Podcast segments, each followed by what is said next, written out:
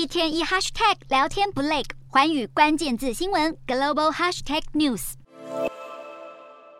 网络流传影片显示，中国贵州贵阳居民在封控下遭到断粮，崩溃的民众只能够在深夜中集体呐喊宣泄情绪。有人跪在地上哭诉，要当局给点饭吃，犹如爆发了新型的饥荒。而贵阳的花果园号称是亚洲最大的社区，人口上看五十万。三号开始，因为疫情，让贵阳当局下令花果园实施静默管理，但是说封就封，居民无奈深陷抢菜乱象。有民众表示，好几天没吃到蔬菜了，而好不容易盼到发菜，却只收到一根白萝卜或是手掌大的包心菜。但当局却声称是因为年轻住户多，大多没在下厨，没有厨粮，而人手不够之下，物资配送追不上需求。然而关在家里时间长了，更引发民心强烈反弹，甚至传出有民众坠楼轻生。而无独有偶，在中国清零政策下传出人道危机的，还有新疆。新疆地方官员罕见公开道歉，不止库尔勒市静态管理再延七天，包括伊宁和伊犁等多地，以及因为疫情被封控长达三十天到四十天，让官方也承认划分高风险区的范围过大，部分居民长时间被封控而情绪不稳，